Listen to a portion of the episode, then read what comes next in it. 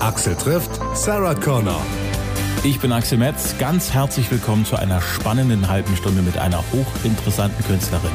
Sarah Connor. Ich freue mich sehr darauf und genauso groß ist die Freude darüber, dass dieser Podcast von immer mehr Leuten entdeckt wird.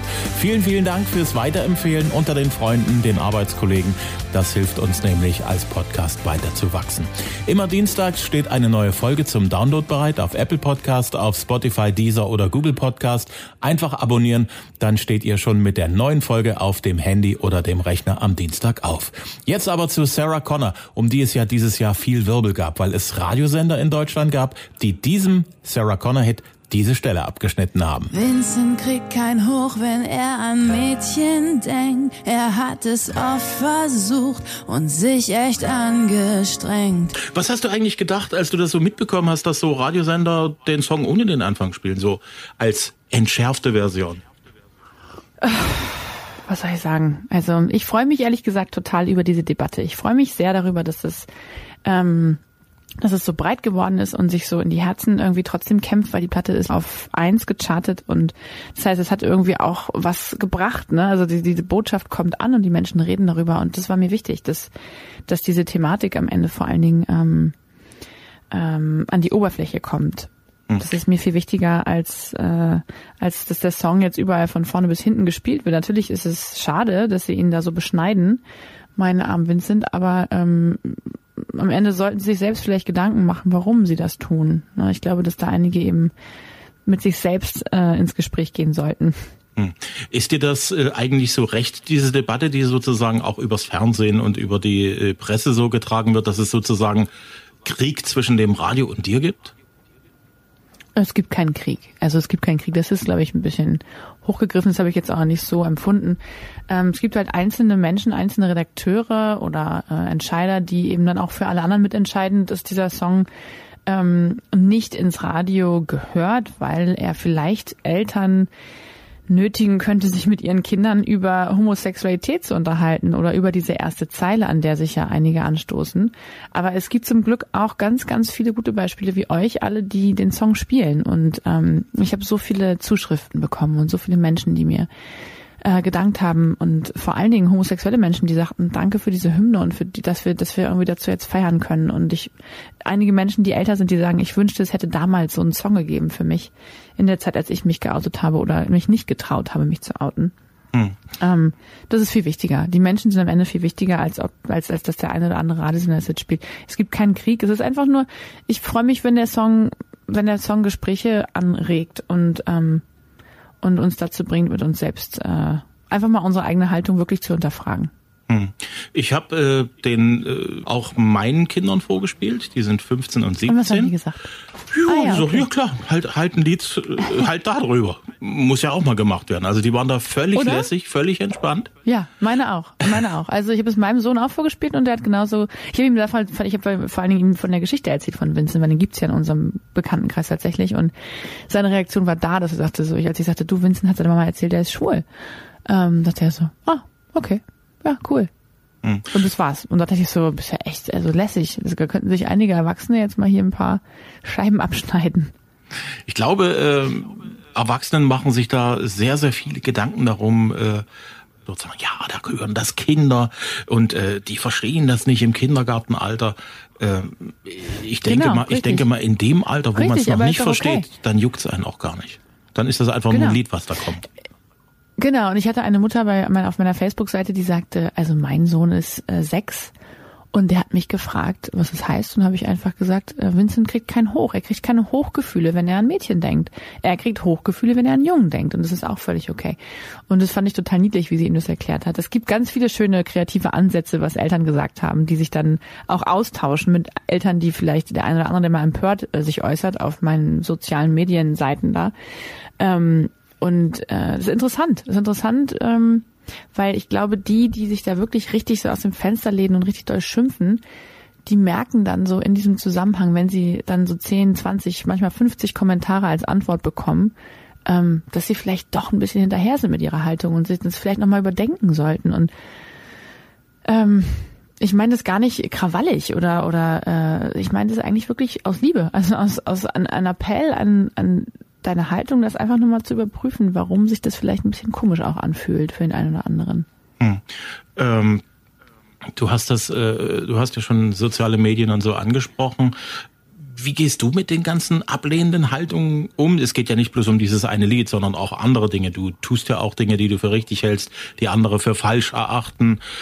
Wie, ja, du hast ja zum Beispiel vor, vor einer Ecke einfach mal eine Familie aufgenommen die kein, kein Obdach hatte sozusagen hier in Deutschland. Eine syrische Familie meinst ganz du? Genau, ganz genau. Mhm. Und was mich daran, äh, wo, wo ich gesagt habe, Respekt, weil die Frau macht einfach mal keinen großen Rummel, sondern die macht einfach mal. Weil das ist ja Monate später so richtig an die Oberfläche gekommen, ähm, als Leider ja, weil, später, weil, ja, genau. weil du dich ja schon schon schon lange gekümmert hast in dem Moment. Und da muss ich sagen, also mhm. Respekt, weil äh, es, es gibt viele, die sagen, hey, guck mal, was ich hier für ein toller Mensch bin und wie hilfsbereit ich bin. Du hast das einfach gemacht ohne. Wenn sie das dann sind, finde ich es auch in Ordnung. Ne? Ja. Also können sie auch dann sagen. Ich habe das gemacht, weil es ja nicht, es, es war ja nichts, hat ja nichts mit der Öffentlichkeit zu tun gehabt, sondern es war eine Herzensentscheidung, eine, eine eigene Entscheidung von mir und von uns als Familie. Ähm, wir hatten dann aber Paparazzi-Alarm und auch, auch freundliche Nachbarn, die irgendwann dann mal sagten, wer sind denn diese ganzen Leute, die da bei Sarah Connor immer ein- und ausgehen. Und dann gab es die ersten Paparazzi-Fotos und ich wollte dem einfach zuvorkommen. Und darum habe ich das dann irgendwann eben, äh, habe ich dazu einen Artikel geschrieben in der Zeit. Ähm, warum, also meine Motive, unsere Motive, was das auch für ähm, Gespräche angeregt hat in unserer Familie und wie diese Erfahrung bis dato dann gewesen ist. Ähm, ja, das habe ich gemacht und wenn du jetzt sagst, ich mache das, obwohl es irgendwelchen Leuten nicht passt, ey, da also ich, ich könnte jetzt wirklich diverse äh, Redewendungen benutzen, um zu sagen, dass es mir einfach ziemlich egal ist, was irgendjemand denkt in so einem Moment, hm. weil ich ich finde wichtig, dass ähm, am Ende ich finde wichtig, dass du dass du weißt, was richtig und falsch ist und was gut und böse ist und in so einem Moment, wo ich die Möglichkeit habe zu helfen und da Menschen sind, die Hilfe brauchen, ähm, ist es einfach anständig. Das ist schon alles. Hm. Wie geht's der Familie heute? Okay, okay. Das war eine sehr turbulente Zeit. Ähm, das ist keine Geschichte mit Happy End, wo man sagt so, ach, war total schön, die waren bei uns und jetzt ist alles gut. Es ist eine ganz, ganz große Familie, eine sehr große Familie mit vielen Kindern. Ähm, die Mutter kam zu uns mit fünf Kindern, eins davon zwei Tage alt. Sie hatte eine frische, entzündete Kaiserschnittnarbe, als sie zu uns kam. Und mittlerweile sind ihre vier weiteren Kinder äh, auch nachgekommen. Ähm, zwischenzeitlich, also wir hatten die dann ausquartiert, irgendwann nach einem, fast nach einem Jahr haben wir eine Wohnung gefunden, haben alles eingerichtet, ähm, dann äh, also unheimlich viel Zeit auch investiert, um diese ganzen Ämtergänge, Schulanmeldung, Kindergartenanmeldung, diese ganzen Sachen zu erledigen. Und dann haben sie sich irgendwann entschlossen, sie wollten zurückgehen, sie wollten in ihre Heimat, sie hatten Sehnsucht nach Hause.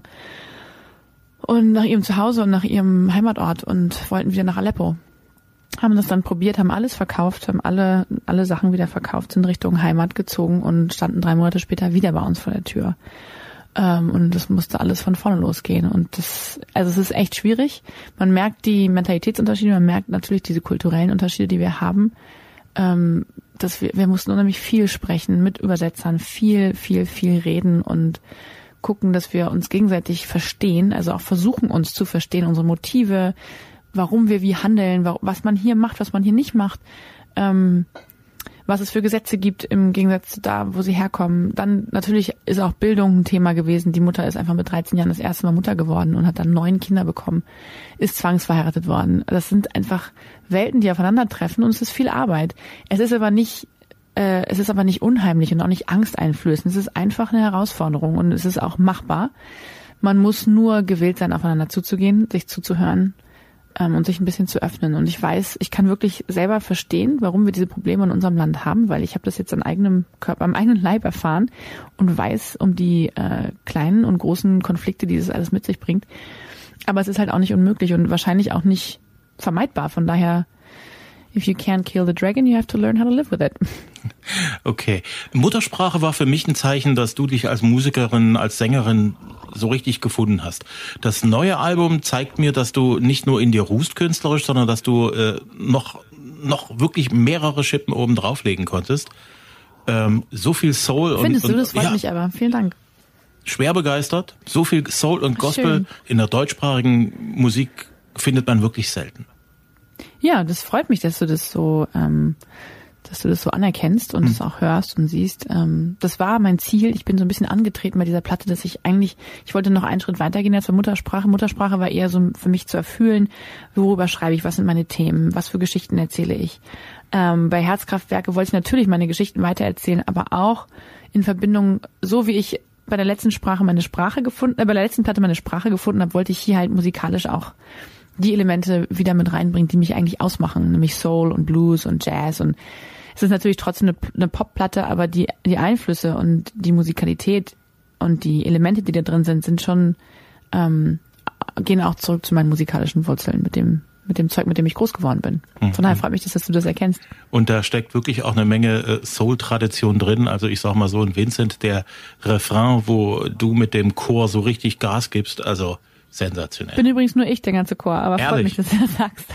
ja, das ist meine Stimme. Nein, mein Kind, das wird es nicht. Und bitte glaub mir, Schatz, du stirbst auch nicht. Es ist nur Liebe und da hilft keine Medizin. Live singe ich das mit meinen Mädels und das ist auch super schön und ich liebe Gospel. Ich hätte gerne noch einen richtigen Gospelchor engagiert. Das habe ich irgendwie dann nicht mehr gemacht, weil ich es immer auch so mochte mit meiner Stimme. Ähm, aber als ich das Video gedreht habe und jetzt ein Gospelchor den Song gesungen hat, war ich echt selber, ich dachte so geil, das muss ich auf jeden Fall auf der Bühne auch nochmal bringen, dass, dass ich einen Gospelchor finde, der dann natürlich aber auch den Text richtig kann. Das war schon ein bisschen wild beim Videodreh. Die haben dann einfach irgendeinen anderen Text gesungen. aber es war total witzig. Cool. Äh, hör auf deinen Bauch, äh, ist mir auch hängen geblieben.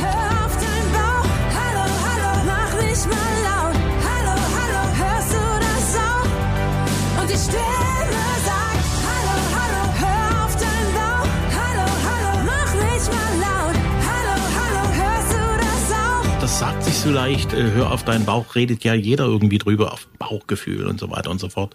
Äh, wie hast du gelernt, auf deinen Bauch zu hören? Äh, anhand von vielen Erfahrungen, äh, up and down. Also äh, am Ende sind es ja auch vor allem die, die, die, die Ausschläge in deiner Biografie, die dich irgendwie wachsen lassen. Und ich habe halt gemerkt, dass äh, Erfahrungen und Fehler, ähm, ich glaube halt nicht an Fehler, ich glaube an Lektionen.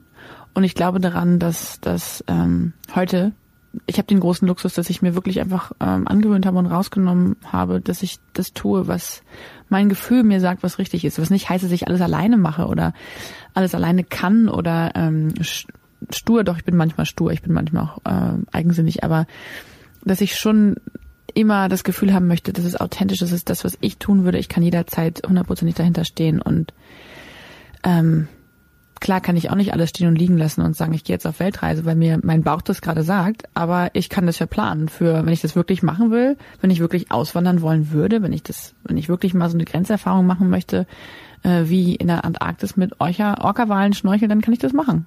Und dann mache ich das halt auch mittlerweile heutzutage.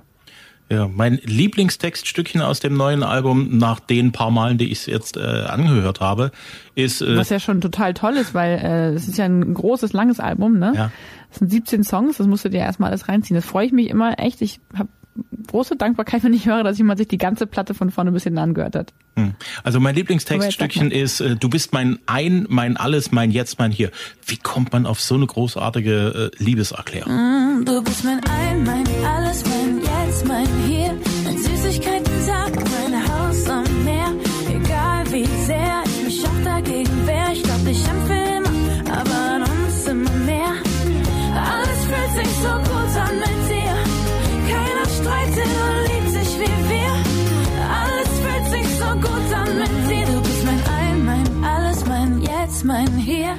Ähm, ehrlich gesagt, das hat Simon Triebel sich äh, so ein bisschen ausgedacht. Äh, mit dem habe ich geschrieben an dem Tag. Ich war im Studio und er hat gesagt, ich habe so eine, so eine Idee für eine Zeile. Dann müssen wir ein, alles. äh. Ich glaube, er hatte nur ein, mein alles und ich hatte dann mein jetzt, mein hier. Und so haben wir uns ein bisschen ergänzt und uns so durch den Song gespielt, durch die Melodien.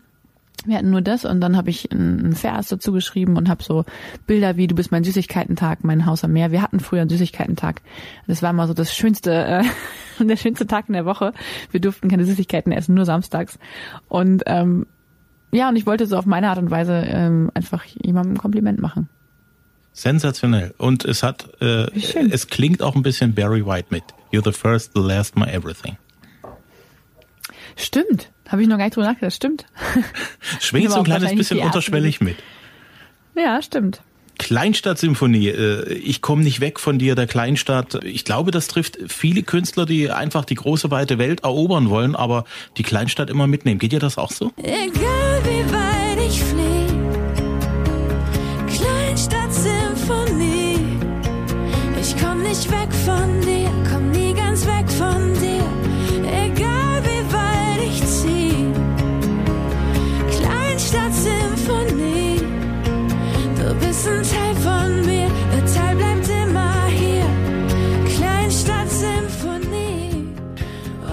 nur dass ich gar nicht so auf diesem Ich will die Welt erobern äh, Film bin, ehrlich gesagt. Das, das, ähm, da bin ich gar nicht so. Ich merke nur, ich lebe in Berlin seit zehn Jahren und äh, und ich ecke ja auch immer wieder an irgendwie mit den Dingen, die ich sage, trage, äh, wie ich aussehe.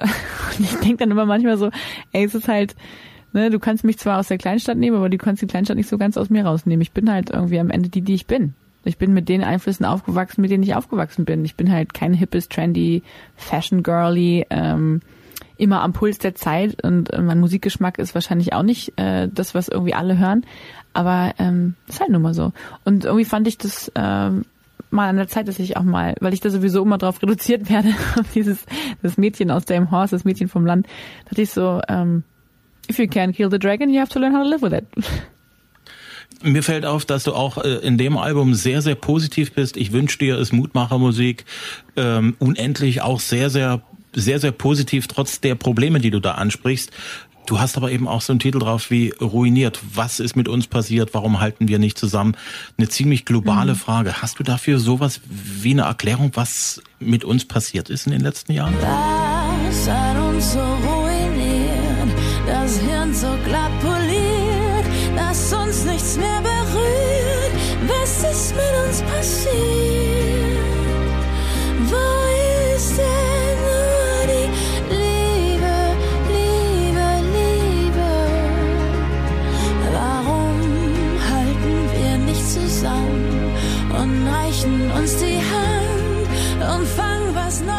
So richtig. Hätte ich die gehabt, hätte ich die wahrscheinlich gesagt. Ich, ähm, ich glaube, dass wir, ja, ich sag's ja relativ ähm, mit den Worten eines Kindes, wir brauchen wieder Liebe. Wir brauchen mehr uns angucken, uns ansehen, beieinander sein, uns die Hand reichen, einfach im Kleinen mal helfen, nicht so viel auf unser Handy glotzen und uns an, aneinander auf, auf die Scheitel gucken, sondern mal hochgucken und uns ins Gesicht gucken und ähm, Augenkontakt machen. So die kleinen Dinge im Alltag, die ähm, die einem auch so das Gefühl haben, wir verändern, äh, die einem das Gefühl geben, wir verändern uns. Ne? Wir sind nicht mehr so ganz so da wie früher. Wir verab es gibt keine großen Abschiede mehr. Wir schicken immer eine Nachricht hinterher. Es gibt diese großen, die Sehnsucht. äh, Irgendwie ist eine Sehnsucht da nach etwas, von dem wir nicht genau wissen, was es ist. Es ist auch eine Skepsis und eine Angst da vor dem, was kommt und der ganzen Veränderungen und aber ähm, es stellt ja eigentlich mehr Fragen, der Song. Ähm, was hat uns so ruiniert, das Hirn so glatt poliert, dass uns nichts mehr berührt?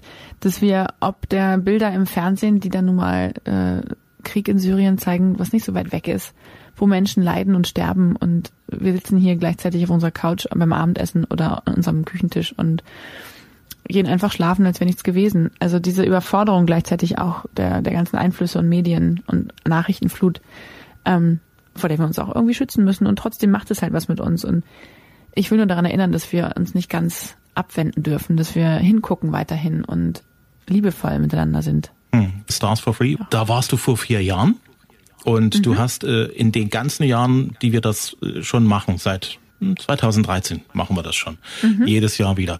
Du bist diejenige, die den emotionalsten Moment bei Stars for Free in Sachsen gemacht hat mit Wie schön du bist. Das hattest du damals Ja. zum allerersten Mal ja. vor Publikum gesungen. Du warst völlig von Gefühlen Uff, überwältigt. uff, uff. Die Fans haben weitergesungen. Mit dem Abstand von vier Jahren denkst du da manchmal dran und was geht dir da heute so durch den Kopf? Naja, das, äh, was, was ja damals echt krass war für mich, war das, ähm, wie schön du bist. Äh, kam auch ungefähr zu dieser Jahreszeit raus, ich glaube Mai, Juni und dann gab es diesen Sommer, wo dieses sehr schwer kranke Mädchen Helena, ähm, die war sehr schwer krebskrank und die hat sich gewünscht als letzten Wunsch, dass sie diesen Song mit mir singt und dann hat sie mich besucht in Berlin im Studio und wir haben diesen Song zusammen gesungen, ihr Vater war da, ihre Mutter war da, ähm, es war unheimlich emotional. Ähm, und äh, kurz danach ist sie gestorben. Und dann wollten die Eltern, dass ich ein Nachwort schreibe ähm, für ihr Buch, was sie sich gewünscht hätte, dass ich das tue. Das habe ich dann getan und dann kam halt dieser Moment von Stars for Free, wo ich das erste Mal nach dieser ganzen Geschichte eben mit diesem Song aufgetreten bin und irgendwie dachte, die wird ab jetzt immer irgendwie in diesem Song sein, die Helena, und die wird immer, ich habe das Gefühl, die wird immer bei mir sein. Und äh, uff, das war ganz schön schwer. Und die Menschen haben mir so schön geholfen. Das war so ein wunderschöner Moment. Ich weiß es noch ganz genau, dass mir die Tränen kamen und ich dachte, scheiße, ich muss jetzt hier irgendwie durchkommen und ähm, habe das dann ja auch so formuliert. Ähm, ich dachte, das ist, ich, ich singe den Song für Helena und ich denke an sie und ich bin mir sicher, sie ist gerade bei uns. Ja, und dann haben die mir dadurch den Song geholfen, die Menschen. Das war ganz, ganz toll. Das macht halt Musik irgendwie, das verbindet uns irgendwie auf unsichtbare Art und Weise miteinander. Das ist wunderbar. Das geht nur mit Musik. In den kalten Tagen Flocken fallen und sich hilflos wie ich an Dächer krallen. Wo soll ich hingehen? Wo soll ich jetzt hingehen? In meinem Kopf kann ich dein Lachen hören, hab jeden Schritt bewacht. Ich könnte schwören, du warst doch eben noch bei mir. Du standst doch eben noch bei mir. Und ein Flugzeug aus Papier. Auch ein Song, der sehr emotional auch schon gewirkt hat. Ich habe dich im Fernsehen gesehen, äh, in dieser Talkshow. Flugzeug aus Papier. Irgendwann werde ich dich wiedersehen, eine ganz wichtige Zeile. Äh, glaubst du an ein Wiedersehen? Und äh, wenn, was gibt dir die Kraft, das auch zu glauben? Auf jeden Fall glaube ich an ein Wiedersehen.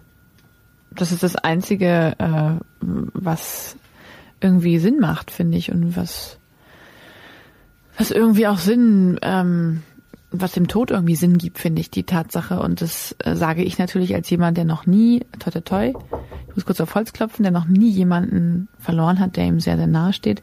Aber ich ähm, bin mir absolut sicher und ich möchte daran glauben, dass man nur von hier weggeht, dass die Hülle einfach nur die Hülle ist, die wir, in der wir jetzt gerade sind und dass wir dann in das nächste Leben gehen. Ähm, in die nächste, unsere Energie, wir sind sowieso nur nichts anderes als Energie und wir, wandern, wir, wir gehen dann halt in das nächste, in den nächsten Körper oder in die nächste, in das nächste, ähm, äh, in die nächste Dimension.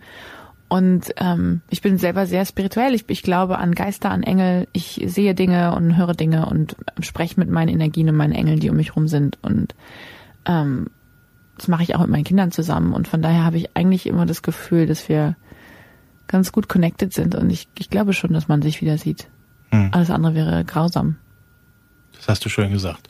Michael Jackson, du hast ja sehr persönliche Momente auf der Bühne mit ihm gehabt. Ähm, mhm. Die Dokumentation Leaving Neverland, hast du die gesehen? Hast du sie, mhm. hat sie auf dich, wie hat sie auf dich gewirkt und wie siehst du die ganze Geschichte? Sehr, sehr äh, betroffen. Ähm, ich habe tatsächlich die Erfahrung gemacht, also am nächsten Tag äh, diese Dokumentation lief und ich habe sie mir angeguckt in der Mediathek dann kurz danach und ähm, auch meine Schwestern, die auch alle mit mir über Michael Jackson sehr eng verbunden sind, weil wir das zusammen geteilt haben, diesen Moment damals. Ähm, und sie wissen, wie nah mir das geht. Die haben mich am nächsten Tag angerufen und haben gesagt, ähm, wie, wie machst du jetzt weiter? Das ist so schrecklich, das ist so grausam. Man, ich bin total verstört. Ich war wirklich auch total verstört. Ich habe überhaupt nicht gewusst, was ich denken sollte. Beziehungsweise ich habe schon gewusst, was ich denken sollte, denn ich habe tatsächlich das Gefühl gehabt, dass diese Männer die Wahrheit sagen und ähm, und das auch schon vermutet, dass ich dieses Gefühl haben werden würde und fand das ganz ganz merkwürdig, irgendwie damit umzugehen. Ich, ich, ehrlich gesagt, kann ich das nicht so richtig zu Ende denken. Es ist so, so absurd. Ähm, ich kann es nicht so richtig zu Ende denken. Ich habe so viel verbinde ich mit dieser Musik von Michael Jackson und meiner Kindheit, die wirklich turbulent war. Und so oft war Michael Jackson für mich mein Zufluchtsort und meine heile Welt, in die ich mich geflüchtet habe. Und ähm, mir vorzustellen, dass parallel, während ich diese Songs, Man in the Mirror, Heal the World, diese Videos, diese Botschaften, die er ausgesendet hat, wie ich die eingeatmet habe und wie viel das auch mit mir gemacht hat als Mensch. Das hat mich so geprägt. Äh, wenn ich mir vorstelle, dass das alles geheuchelt war, das kann ich mir nicht vorstellen. Ich, ich glaube, dass er glaubte, was er da sagte und ich glaube trotzdem, dass er schwer krank war. Ähm, und dass das irgendwie von uns allen so ausgeblendet wurde, verblendet wurde. Ich war damals ein Kind, aber ich hab, hätte den trotzdem bis vor kurzem bis aufs Blut verteidigt. Ich habe ihn immer bis aufs Blut verteidigt. Ähm, tja, was soll ich sagen? M mir stellt sich halt die Frage, ob man das Werk vom Autor trennen kann. Momentan kann ich das noch nicht. Vielleicht, wenn Zeit vergeht, ähm, kann ich das irgendwann wieder, aber irgendwie wird natürlich dieses Gefühl von Verrat immer so ein bisschen mitschwingen und von, mhm. du hast dich getäuscht in dem, du hast dich getäuscht und es ist nicht das, was du dachtest, was, ja. es, was es sei, was es wäre. Vielen Dank. Sarah Connor ist auf Herzkraftwerke Tour, unter anderem am 21. Juni Open Air in Leipzig. Ich würde mich ganz, ganz toll freuen, wenn ihr vorbeikommt. Alle Tourdaten und News gibt's auf sarah-connor.com. Immer Dienstag geht bei uns eine neue Folge vom Podcast online an den Start. Als nächstes Axel trifft Adel Tawil auf Apple Podcast, auf Spotify, auf dieser Google Podcast und immer mehr Podcast-Plattformen.